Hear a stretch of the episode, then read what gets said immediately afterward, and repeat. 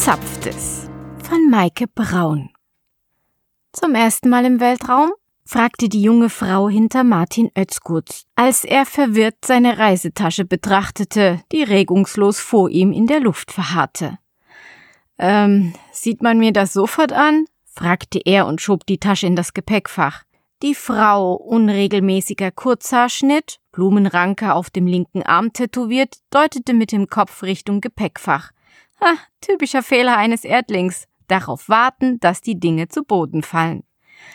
Ähm, gibt es noch etwas, womit ich mich blamieren kann? fragte er, als er das Werbedisplay bemerkte, das zielstrebig auf den Hinterkopf des Mannes im Sitz schräg vor ihm trieb. Es musste ihm wohl aus der Tasche gerutscht sein. Er streckte die Hand danach aus, doch seine Sitznachbarin war schneller. Kaum hatte sie das Display berührt, als der Werbefilm ablief. Martins Wangen fühlten sich an, als hätte er sie auf eine Herdplatte gelegt. äh, sind Sie Paläotarier? fragte sie amüsiert, als sie die Aufnahme von einem Mann sah, der mit beiden Händen Hopfenblüten schöpfte. Wir sind zwar eine Traditionsbrauerei, sagte er und lächelte gönnerhaft, aber seit dem Paläozän gibt es uns noch nicht. Stolz fügte er hinzu, ich bin hier, um den ersten extraterrestrischen Biergarten einzurichten. Ach, Erdlinge, meinte sie, immer seht ihr alles nur aus eurer Perspektive. Sie musterte den goldenen Schriftzug, der gerade auf dem Display vor einem Sternenhimmel eingeblendet wurde. Galaxy Bräu. Damit sind sie überall zu Hause. Las sie laut. Selbst getextet? Die Temperatur der Herdplatte hatte sich gerade noch einmal erhöht. Er gestand, dass er das Bier nach seinem Lieblingsfußballverein benannt hatte. Ach was, sagte sie, mein Großvater war leidenschaftlicher Fenerbans-Fan. Dann kam die Flugbegleiterin und händigte Schlaftabletten aus. Er schluckte eine und war kurz darauf weg. Das Shuttle setzte so sanft auf der Landeplattform ab, dass Martin Oetzgutz zunächst nicht aufwachte. Erst als die Flugbegleiterin ihn an der Schulter fasste, schlug er die Augen auf. Er öffnete die Sichtblende und blickte auf eine rostrote Landschaft. Im Hintergrund ragte die zerklüftete Canyonwand von Kander Chasma in den dunklen Himmel. Seine Sitznachbarin war bereits von Bord gegangen. Oh, schade. Er wusste nicht einmal ihren Namen. Eine Vakuumkapsel brachte ihn nach Mars City, wobei City in seinen Ohren ziemlich übertrieben klang. An einer Glaskuppel schloss sich ein einige hundert Meter in die Höhe ragender, nach oben hin spitz zulaufender Turm an, der Martin an ein in den Boden gerammtes Kajak denken ließ. Spitze Zungen sprachen auch von Riesenkarnickel mit aufgestellten Ohren. Von der zentralen Kuppel gingen weitere Transportröhren zu den anderen sechs Siedlungen ab, aus denen Mars City bestand. Jede Siedlung war nach einem Kontinent benannt und identisch aufgebaut. Turm mit angeschlossener Glaskugel. Unter dem Glasdom befand sich ein Park mit für den namensgebenden Kontinent typischer Flora. In Kürze würde sich in einem davon, der Alpenwiese von New Europe, ein Biergarten befinden, dachte Martin.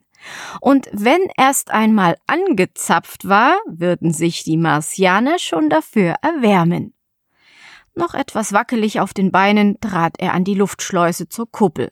Mit einem Wusch öffnete sich die Außentür und nach dem Druckabgleich auch die Innentür. Er betrat New Asia. Es roch würzig nach Heu. Eine Steppenlandschaft füllte den Raum unter dem Glasdom. Es gab sogar eine nachgebaute Jute.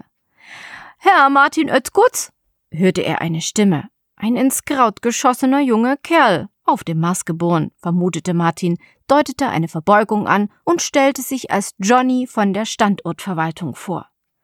Johnny sprudelte so schnell los, dass Martin nichts verstand. Schließlich gelang es ihm, den Kerl zu unterbrechen und zu fragen, was vorgefallen sei.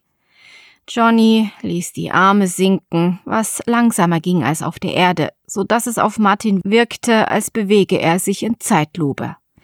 Ähm, wir können sie leider nicht in New Europe unterbringen, gestand Johnny. Es stellte sich heraus, dass ein Sportschuhhersteller Martin den Platz auf der Almwiese vor der Nase weggeschnappt hatte. Aber es war schon alles unterschrieben, sagte Martin. Schon, aber es gebe da diese Mars-Klausel, ob er damit vertraut sei, fragte Johnny und schob die Erklärung gleich hinterher. Die Mars-Klausel besagt, dass auch ein unterschriebener Vertrag erst dann rechtsgültig ist, wenn die Vertragsparteien oder deren Vertreter mindestens einmal Fuß auf den roten Planeten gesetzt haben. Damit soll vermieden werden, ja, ja, ich weiß, die Weltraumkollerklage. Jetzt fiel es Martin wieder ein. Ganz zu Beginn der Besiedlung des Mars, als die Sprungtechnik noch nicht ausgereift war und es noch über ein Jahr dauerte, den Mars zu erreichen, hatte eine Gruppe von Aussiedlern auf halbem Weg den Weltraumkoller bekommen und ein Blutbad angerichtet. Der Richter hatte den Räder zu zwei Jahren Haft verurteilt. Die Menschen hätten sich unmöglich vorstellen können, was es bedeutete, mehrere Monate schwerelos durchs Weltall zu treiben, so die Begründung. Daraufhin hatte die Marsverwaltung die Marsklausel eingeführt. Aber wir haben eine tolle Alternative für Sie gefunden, sagte Johnny, wenn Sie die Freundlichkeit hätten mitzukommen. Sie nahmen erneut eine Vakuumkapsel. Ja, vielleicht hatte er Glück im Unglück, dachte Martin. Ein Biergarten in New North America wäre marketingtechnisch gar nicht so schlecht. In der nächsten Station stiegen sie aus. Kalte Luft schlug Martin entgegen. New Arctica! sagte Johnny und deutete auf die gigantischen wassergefüllten Glassäulen, in denen irgendein Grünzeug trieb. Hier und da konnte Martin einen Fisch ausmachen. Die berühmten Wasserwälder von Yuito Watanabe. Wie bitte? Martin ging zwischen den Aquarien hin und her. Nicht alle waren zylindrisch, manche waren oval, andere gekrümmt. Selten gab es Platz, mehr als drei, vier Bierzelttische nebeneinander zu platzieren. Es war ein einziges, gottverdammtes, blau-grünes Labyrinth. Er drehte sich zu seinem spindlichen Begleiter um. Das ist völlig inakzeptabel. Die gesamte Biergartenausrüstung wird gerade verladen. Die superschnell wachsenden Kastanien keimen bereits aus. Was soll ich damit jetzt machen? Das passt hier alles nicht rein. Was ist mit New South America? New Africa? Johnny ruderte mit den Armen. Na, die beiden genannten Siedlungen befinden sich noch im Aufbau. Es wird mehrere Monate dauern, bis sie bezugsfertig sind. Und New Australia hat ein Leck und muss bis auf weiteres evakuiert werden. Ich will mit dem Bürgermeister reden, sagte Martin. Er ging einen Schritt auf Johnny zu. Hastig zückte er seine Kommscheibe. Ich schau, was sich einrichten lässt. Ähm, kann ich Sie in der Zwischenzeit in unserer Luxussuite unterbringen? Ein paar Stunden später betrat Martin die angeblich beste und einzige Bar von Mars City. Er setzte sich an den Tresen und bestellte ein Bier. Der Barmann öffnete einen Behälter aus Plexiglas, der zur Hälfte mit einer bräunlichen Flüssigkeit gefüllt war, dann spritzte er aus einer Tube Schaum obendrauf. Das soll Bier sein? Der Barmann zuckte mit den Schultern und wandte sich dem nächsten Gast zu. Bei der geringen Schwerkraft dauert es zu lange, bis sich eine Schaumkrone bildet, hörte er eine bekannte Stimme neben sich. Es war seine Sitznachbarin aus dem Shuttle. Das ist ja eine tolle Überraschung, sagte er, und seine Stimmung hob sich augenblicklich. Sie sehen aber nicht gerade glücklich aus. Dafür leuchten Sie, erwiderte er und deutete auf die blau fluoreszierenden Blumenranken auf ihrem Arm. Ah, das ist leider keine gute Nachricht. Das bedeutet, dass ich zu viel Schadstoffe abgekriegt habe und so lange ohne Job bin, bis mein Körper die abgebaut hat. Oh, tut mir wirklich leid, das zu hören. Na, dafür hab ich viel Zeit, sagte sie und bestellte. Er interpretierte das als Einladung und erzählte ihr, was vorgefallen war. Also kein Biergarten, fasste sie zusammen und nickte betrübt. Ah, so ist das auf dem Mars. Geringe Schwerkraft, schnelle Kursänderung, meinte sie und stellte sich als Felicitas vor, Strömungstechnikerin und bis heute verantwortlich für die Wasserwiederaufbereitungsanlage. Dann bestellte sie zweimal Marsblut. Wortlos stellte der Barmann zwei Schnapsgläser mit einer klaren Flüssigkeit vor ihr ab, eine Flasche hochprozentigen zum Nachfüllen, wie er sagte. Eine Fiole mit einer blutroten Flüssigkeit, aus der eine Pipette ragte, setzte er hinzu. Felicitas hielt ihr linkes Handgelenk an einen Scanner und bezahlte. Dann tropfte sie mit der Pipette etwas Blut in Martins Schnapsglas und rührte anschließend um. Sie reichte ihm das Glas und wiederholte den Vorgang für das ihre. Gern bei, sagte sie und kippte den Inhalt des Glases hinunter. Gern bei, erwiderte Martin und tat es ihr nach. Er spürte ein angenehmes Brennen in der Kehle und fühlte sich plötzlich leicht im Kopf, als ob dort die Schwerkraft komplett außer Kraft gesetzt sei.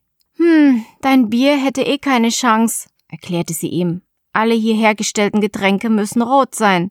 Hm, klingt mehr nach geringe Schwerkraft, große Behaarungskräfte, sagte er und griff nach der Pipette. Gemächlich fiel ein roter Tropfen in das Glas mit dem hochprozentigen, prallte auf der Oberfläche auf und sank dann langsam als perfekte Kugel nach unten. Er wiederholte die Prozedur für Felicitas Glas. Das mischt sich gar nicht, sagte er schließlich, leerte sein Glas und versuchte es erneut. Deswegen sollst du ja umrühren sagte sie und fügte etwas über das Verhältnis von Schwerkraft zur Oberflächenspannung hinzu, das er aber nicht verstand. Er legte den Kopf zur Seite, um das Ganze umgekehrt zu betrachten. Hm, schade, dass man die Blasen nicht aufsteigen lassen kann, sagte er und richtete sich wieder auf. Das ist nur eine Frage der spezifischen Dichte, meinte sie und mischte sich mehrmals Blut. Er bevorzugte die Tropftechnik. Nachdem er eine Weile vergeblich versucht hatte, die roten Perlen in seinem Glas mit der Zunge einzufangen, bat er den Barmann um einen Strohhalm, um sie damit aufzusaugen. Das lass man, meinte der, und als Martin protestieren wollte, fiel er dabei vom Barhocker. Felicitas bekam einen Lachanfall. Nur ein Erdling kann so langsam vom Stuhl fallen, behauptete sie. Martin hatte genug, er stürmte nach draußen. Das war eine gute Idee mit dem Strohhalm, sagte da Felicitas, die ihm gefolgt war. Geradezu hübsch, wie diese Blutblasen im Wodka langsam aufsteigen. Das solltest du mit deinem Bier machen. Nicht so einen langweiligen Erdabklatsch. Martin stierte sie an. Das ist es, sagte er schließlich. Felicitas, du bist genial. Er hüpfte auf und ab und stieß sich fast den Kopf an der niedrigen Decke.